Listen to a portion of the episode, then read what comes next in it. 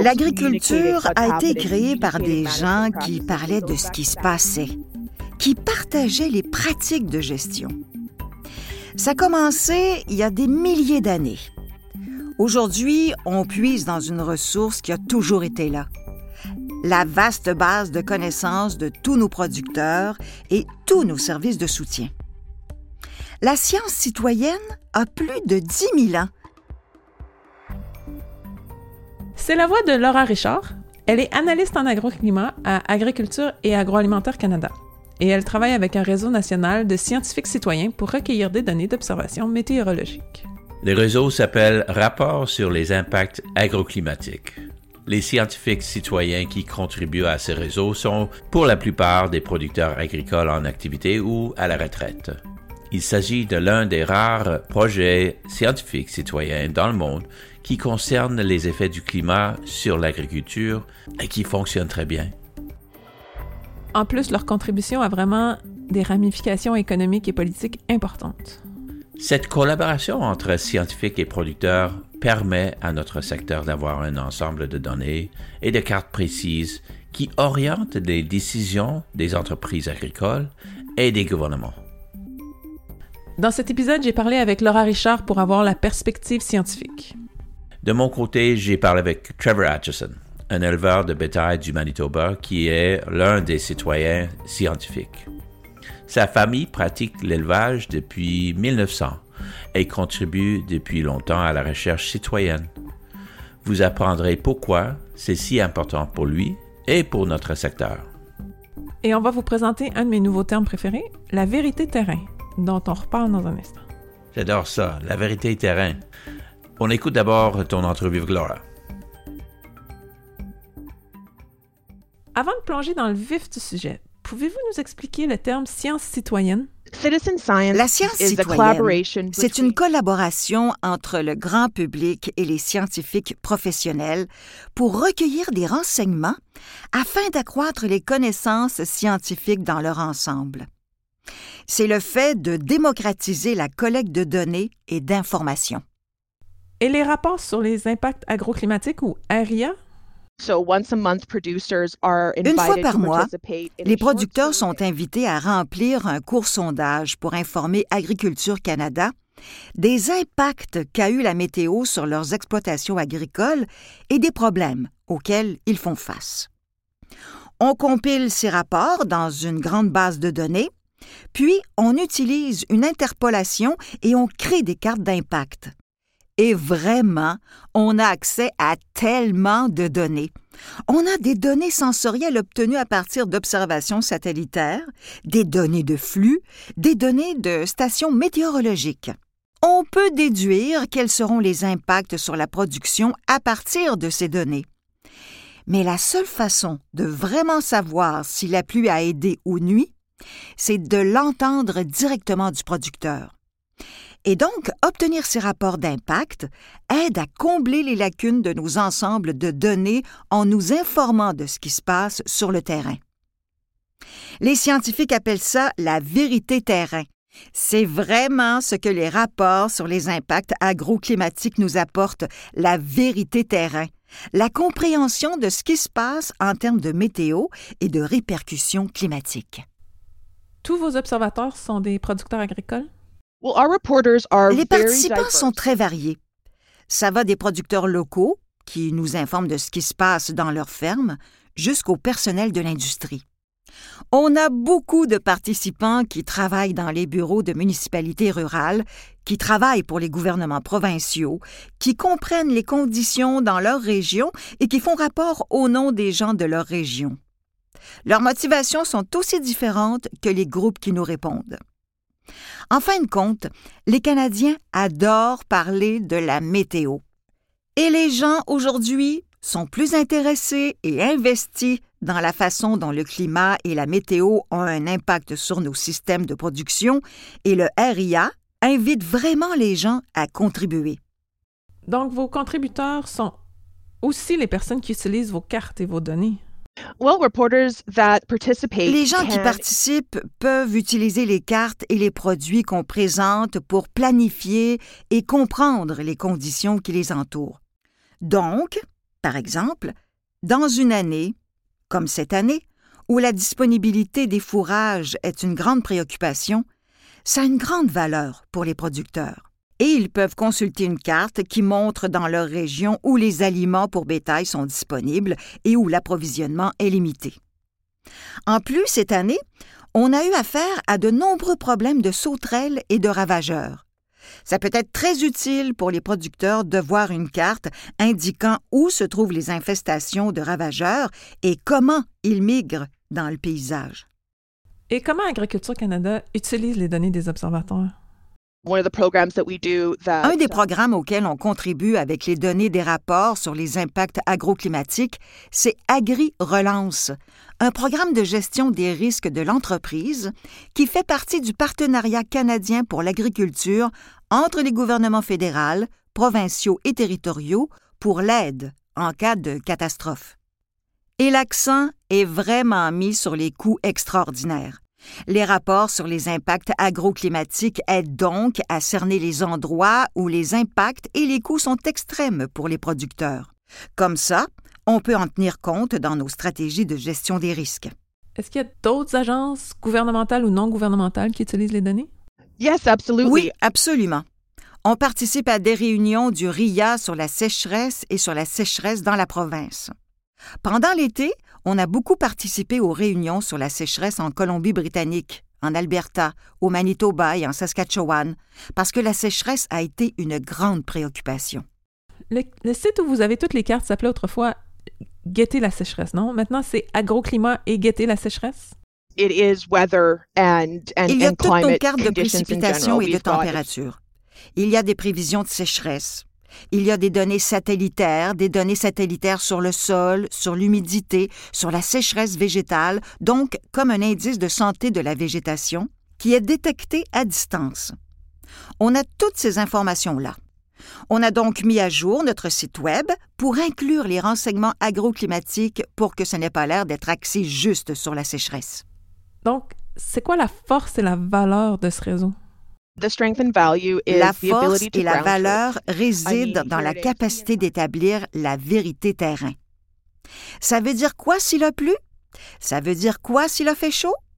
L'avantage de participer au programme, c'est que vous pouvez aider à répondre à ces questions-là et expliquer au gouvernement et aux gens qui prennent les décisions et qui offrent du soutien exactement ce qui se passe dans votre région.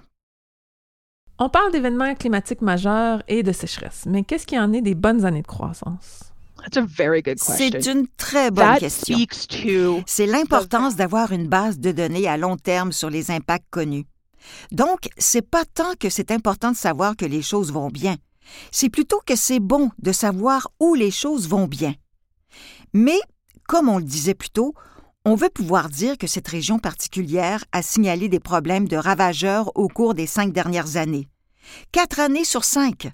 Donc, on a besoin de cette année-là, où il n'y en avait pas, pour faire cette déclaration-là. Si. Si on n'a pas de collaborateurs qui disent oui, on n'a pas de parasites cette année, alors ces données-là sont manquantes.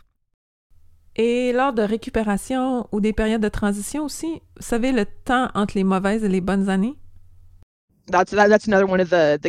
C'est une autre des grandes caractéristiques que nous pouvons cerner si nous savons en juin que là-bas, tout le monde en Saskatchewan disait que l'humidité du sol était très, très, très faible.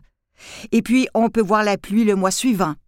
Parfois, vous pouvez voir exactement où la pluie est tombée ce mois-là parce que vous pouvez voir les changements dans les conditions du sol rapportés par les producteurs. Donc, dans ce contexte, il est tout aussi important de savoir où les choses vont vraiment bien que de savoir où elles vont moins bien, parce qu'on doit comprendre les deux côtés de la médaille, l'équation des conséquences des changements du climat. Et on doit savoir où il y a des dommages et comment ça nuit à la production. Pour vous, personnellement, comment ça a changé votre vision de votre domaine scientifique? Je pense que ce que j'ai appris au cours des dernières années, c'est que, surtout historiquement, la science a été quelque peu extractive.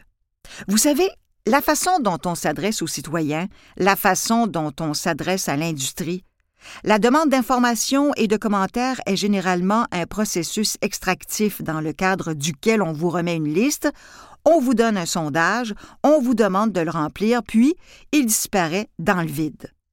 Ça pourrait faire partie d'une politique quelque part, mais tout ça se fait dans une boîte noire.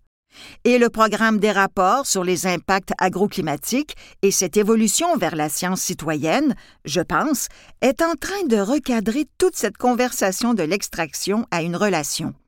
La façon dont on s'investit dans le succès de l'autre et dans la façon dont l'information est transmise, ça se fait de façon plus transparente. Et je pense qu'en ce qui concerne ma carrière, s'il y a une chose que je pourrais aider à faire bouger un peu, ce serait d'établir cette relation et de s'assurer que les investissements des agriculteurs et des producteurs vont dans les choses dont ils ont besoin. Parce que sans la science citoyenne, nous n'avons pas la réponse à ça. Alors, ça veut dire quoi? À la Direction générale des sciences et de la technologie, comme je l'ai dit, on modélise la température, on peut modéliser les précipitations, on peut suivre les progrès de la récolte. On ne peut pas... Vous savez, on a tous ces leviers. Le seul levier qu'on n'a pas et qu'on ne peut pas avoir en tant qu'organisme fédéral, c'est ce qui se passe sur le terrain. Et ce programme, c'est la façon dont Agriculture Canada comble cette lacune dans notre compréhension. Tu sais, Sarah, en écoutant ce que Laura avait à dire, j'ai regardé les cartes et les données sur les pages web du RIA et je les vois vraiment différemment maintenant. J'imagine que ta conversation avec Trevor Atchison a changé ta façon de les voir aussi. Oui, tout à fait, et, pour différentes raisons. Écoutez, Trevor, euh, pour commencer, pouvez-vous nous parler un peu de votre exploitation euh, agricole? On est dans le sud-ouest du Manitoba. On est à environ 40 000 au nord de la frontière américaine et à 40 000 à l'est de la frontière de la Saskatchewan, près de Pipestone. On a un peu moins de 800 vaches ce printemps. On a donc dépassé les 5500 acres. Vous devriez appeler cela des acquis ou des acres. Et puis on loue environ 4000 autres acres pour le pâturage, le foin et d'autres choses pour constituer notre ferme totale. C'est moi-même et ma femme. J'ai deux enfants, 9 et 7 ans, et mes parents sont toujours impliqués, et j'ai un neveu qui est très engagé dans notre exploitation. Et ma nièce vient m'aider quand elle le peut, et il y en a quelques-uns qui viennent occasionnellement, habituellement un employé à temps plein. Alors oui, on a mis beaucoup de fourrage pour ces vaches, et on a une exploitation céréalière, et on va cultiver de 6 à 800 acres de ce fourrage pour des cultures commerciales, et ainsi de suite. Et combien de générations de votre famille euh, y a travaillé? Je fais partie de la quatrième génération et maintenant la cinquième génération est impliquée aussi. Ma famille est ici depuis 1900. Alors comment avez-vous commencé dans le réseau ARIA? eh bien, c'était... Mon père y a participé avant moi. L'un des frères de mon père était prévisionniste météo à Environnement Canada, et je pense que c'est comme ça qu'ils ont commencé. Je suis pas certain, mon père a participé à des conseils d'administration et à toutes sortes de choses différentes à l'époque, et je pense que c'est de là que ça venait. Et puis, il m'a en quelque sorte légué ça. Pouvez-nous décrire exactement ce que vous faites en tant que scientifique citoyen dans le cadre du réseau IARIA? Um, Donc, on a un appel téléphonique pour remplir une sorte de court sondage mensuel sur euh, euh, si je pense que j'ai senti passer plus ou moins de conditions climatiques, l'humidité ou s'il y a des problèmes comme les ravageurs dans les cultures, la saison de croissance ou s'il y a une saison de croissance avancée ou en retard, est-ce que le gel a entravé la croissance des cultures? L'humidité, bien sûr, est toujours le principal sujet quand on est agriculteur ou qu'on cultive quoi que ce soit. Tout ça en fait partie. On le fait donc une fois par mois avec un membre du personnel d'Agriculture Canada qui fait ensuite la compilation. On essaye de suivre ce qui se passe dans notre région immédiate pour qu'on puisse en faire rapport et donner une description assez précise de ce qui se passe ici dans le paysage. Vous regardez les conditions locales, les conditions de votre ferme, oui. Mais j'ai l'impression que votre radar est plus large. Quelles autres conditions affectent votre exploitation? Je veux dire, la sécheresse est passée de la Colombie-Britannique à l'Ontario, puis au Mexique, jusqu'aux prairies du Nord. Vous savez, ça dit à une personne comme moi que c'est un peu comme une tempête de feu où tout peut aller mal en même temps. Et ça va créer une pénurie de nourriture. Et vous savez, la plupart des acres, une grande partie de la zone agricole de l'Amérique du Nord, ça touche toute notre entreprise. Donc, comme vous l'avez dit, notre radar est énorme, parce qu'on n'est pas touché uniquement par ce qui se passe localement. C'est sur le marché mondial que les exploitations agricoles exercent leurs activités. Donc, tu sais, s'il y a des cas majeurs, à un moment donné, ces grandes cultures vont disparaître en Australie. Maintenant, on parle de toutes sortes de dommages causés par les rongeurs et tout le reste là-bas. Des petites choses comme ça. Toutes ces choses qui sont présentes sur le marché mondial nous touchent. Donc, il faut être... On ne peut pas rester là à s'inquiéter pour les autres toute la journée, mais il faut être conscient que ces choses se produisent parce qu'elles touchent votre exploitation, et vous savez comment vous allez commercialiser. Si les aliments coûtent vraiment cher, il faudra alors vendre des animaux. Les aliments pour les animaux coûtent très cher, mais la valeur des bovins diminue parce que tout le monde manque d'aliments. Donc vous avez raison, c'est une grosse affaire aujourd'hui d'analyser ce qui se passe dans votre vie et ce qui touche votre entreprise et votre famille. La vie est beaucoup plus complexe qu'avant. En fait, vous savez, il y a des agriculteurs à la retraite qui nous ont aidés au fil des ans. Et c'est pas rare d'entendre qu'ils ne voudraient certainement pas être, en fait, se remettre dans cette situation, à mon âge et à ma place dans une exploitation, parce que c'est un monde très différent. Les gouvernements et les groupes de producteurs utilisent les données et les cartes. Euh, je suppose que vous les faites aussi. Et vous les reliez à, d'autres impacts climatiques et commerciaux? Je peux aller sur le site web et consulter ce qui s'est passé. Quelle est l'importance des inondations sur la carte? Vous savez, les inondations, quelles qu'elles soient, peuvent se produire et ça prend... C'est rapide. Je veux dire, vous n'avez qu'à cliquer dessus, sélectionner ce que vous voulez et c'est là. Vous ne cherchez pas 40 choses. Il n'y a pas 18 annonces qui apparaissent avant d'offrir le seul écran que vous voulez. Ça vous donne simplement ce que vous voulez. Et c'est quoi la satisfaction de faire partie du réseau? Vous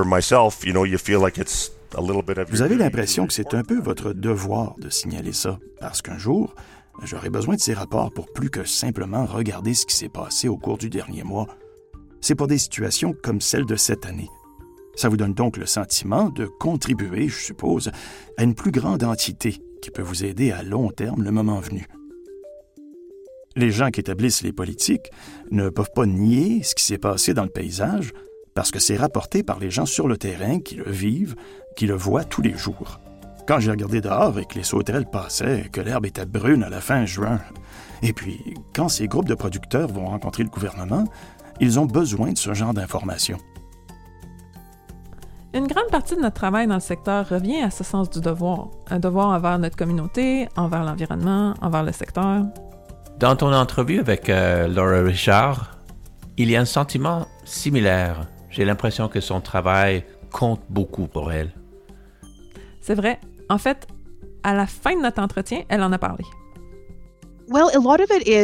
Eh bien, c'est en grande partie parce que j'ai vécu dans l'Ouest. J'ai de la famille qui... Euh, ben, vous savez, nos producteurs qui ont réussi à traverser des saisons vraiment difficiles.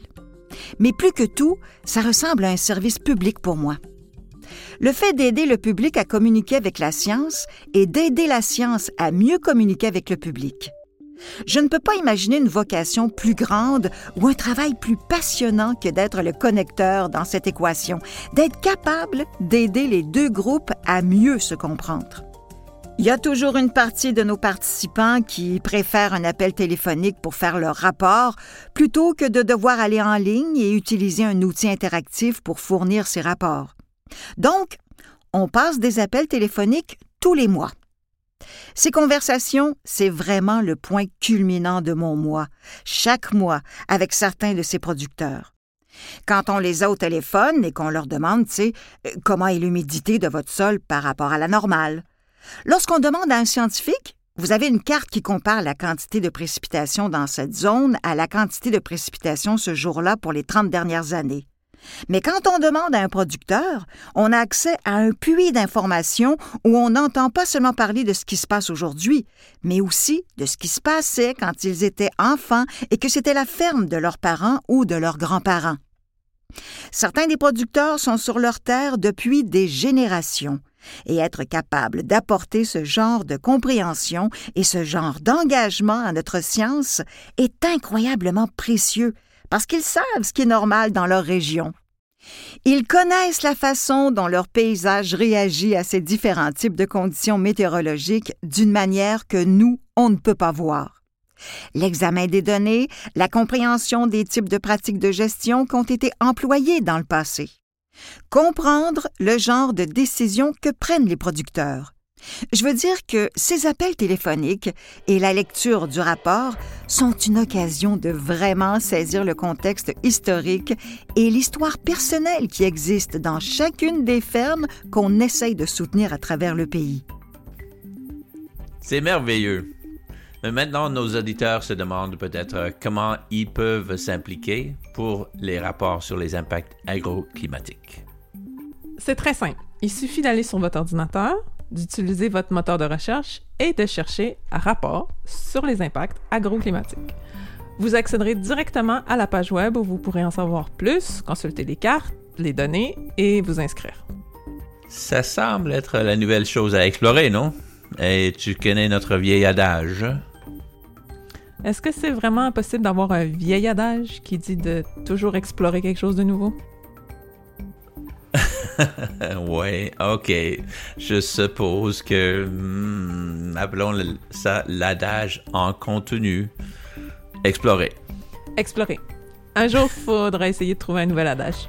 Prochain épisode. Hmm, on fait ça. Parce que, regarde, ça fait un an. Deuxième année, on commence avec une nouvelle adage. C'est bon.